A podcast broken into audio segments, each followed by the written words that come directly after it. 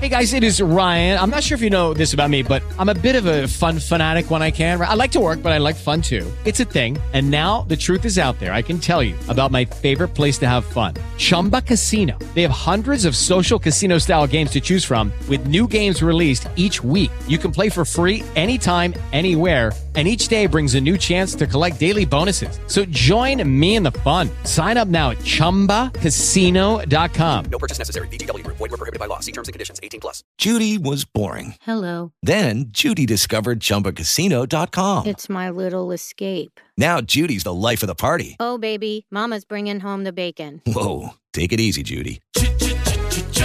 The Chumba life is for everybody. So go to ChumbaCasino.com and play over 100 casino style games. Join today and play for free for your chance to redeem some serious prizes. ChumbaCasino.com. No purchase necessary. Void were prohibited by law. 18 plus terms and conditions apply. See website for details. Hablando palabra de Dios para tu vida, para tu familia. Y hoy vamos a hablar de lo que deberíamos hablar a nuestros hijos. ¿Sabes que nuestra Biblia no debería ser un libro más en nuestra casa? Debería ser un libro en el que acomodamos en una biblioteca y decir, bueno, yo tengo la Biblia, sino más bien eh, yo comparto la Biblia con mis hijos, yo leo, yo me dejo guiar, este, realmente hay palabras de sabiduría y demás. Mirá, hay una palabra que quiero compartir que está en Deuteronomio, eh, Deuteronomio, ya te digo, 6 del 4 al 9. Dice, oye Israel, Jehová nuestro Dios, Jehová uno es, y amarás a Jehová tu Dios de todo tu corazón, de toda tu alma, con todas tus fuerzas. Y estas palabras que yo te mando hoy estarán sobre tu corazón, y las repetirás a tus hijos, y hablarás de ellas estando en tu casa y andando por el camino, y al acostarte, cuando te levantes, y las atarás como una señal en tu mano, y estarán como frontales en tus ojos, y las escribirás en los postes de tu casa y en tus puertas. ¿Qué nos quiere decir el Señor? Que realmente nuestra vida debería ser guiada por su palabra, porque las escribirás en los frontales de tu, dice, de tu frente, ¿no? Es como que es la palabra que es el pensamiento, el pensamiento de Dios en el que deberíamos poner en práctica en nuestra vida. Dios nos deseó bien a todos nosotros. Todo lo que está escrito en la palabra de Dios es lo que Dios desea para el hombre. Y hoy por hoy podemos ver que hay una palabra que se cumple que a lo malo le llaman bueno y a lo bueno malo. Y realmente cuando hablamos de Dios vemos muchas veces el rechazo de las personas hacia las cosas de Dios, siendo que cuando llega un día difícil tenemos la necesidad de levantar nuestros ojos y decir, Dios mío, ayúdame.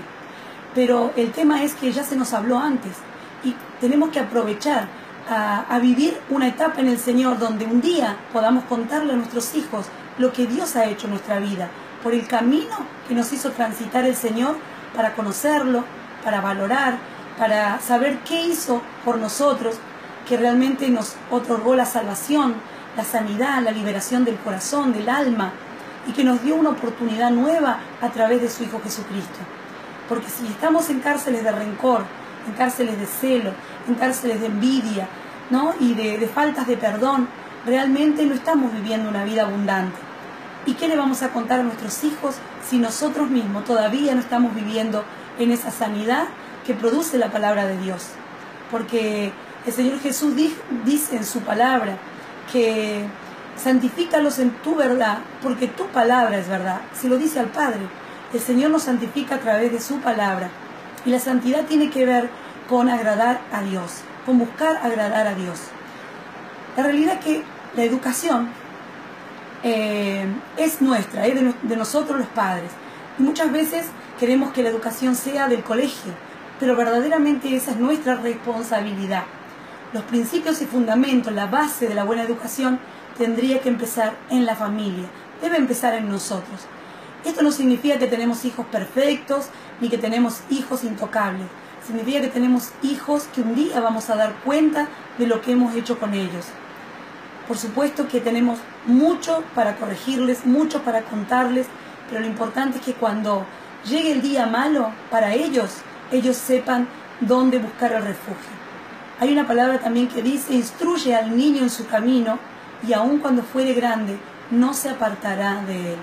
Entonces, es verdad, a veces puede un joven apartarse teniendo aún padres cristianos, padres que están sirviendo al Señor, sí podrían hacerlo, porque ellos no son una continuación de sus padres, ellos tienen el mismo derecho a equivocarse y de repente eh, por la palabra de Dios y por la promesa de Dios que es fiel, dice que eh, al haberlos instruido en su camino, un día cuando ellos sean grandes, van a acordarse de esas palabras que vos les sembraste cuando le hablaste en tu casa, cuando les contaste las cosas que Dios te perdonó, que Dios te liberó, que Dios te sanó, y por todo el, el, lugar donde Dios te trajo.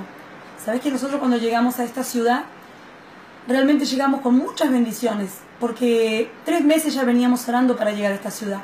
Y nuestros hijos saben que todo lo que vivimos en el camino tuvo que ver con la bendición de Dios. Gente que nos esperaba de ciudad en ciudad, ¿no? Y nos decían, pasen acá, quédense en este lugar, eh, les preparamos un lugar para que puedan descansar, este, y así en tres, cuatro provincias hasta llegar a misiones. Entonces, imagínate que eso no lo hace el hombre, eso lo preparó el Señor. Gente que también nos conocía por la radio, así como hoy estás escuchando por este medio, por Facebook y, y por este medio 90.5, ¿no? Por FM Shofar. Imagínate, así me conocieron, me conocieron personas gracias a la, a la bendición de Dios y pudimos pasar a descansar después de 2.000 kilómetros, porque imagínate que de Ushuaia hasta aquí hay 7.000 kilómetros y descansamos en cinco lugares diferentes. Decime si realmente uno no confía en Dios. ¿En quién puede confiar? ¿Quién va a prepararte un lugar para descansar? ¿Quién va a prepararte un lugar sin conocerte? Solo Dios abre las puertas.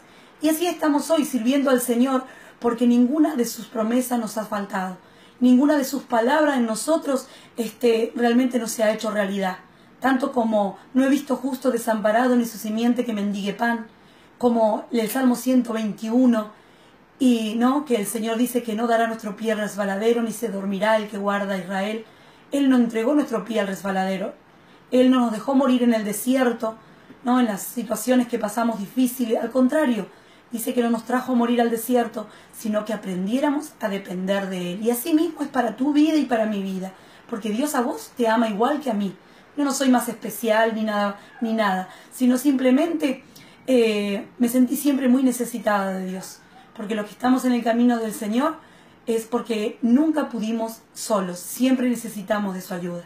Así que quiero animarte y quiero decirte que es útil la escritura, es útil para enseñar, para redarguir, dice su palabra, para corregir, para instruir en justicia, a fin de que el hombre de Dios sea perfecto, enteramente preparado para toda buena obra. Lucas 9:25. Eh, Dios te bendiga. Perdón, Timoteo 3:16 a 17. Lucas 9:25 dice, ¿qué aprovecha el hombre si gana todo el oro del mundo y se destruye o pierde su alma? realmente? ¿Qué podemos ganar si perdemos la oportunidad de ser salvos eternamente? Jesucristo es la respuesta. Dios te bendiga. Y bueno, seguimos.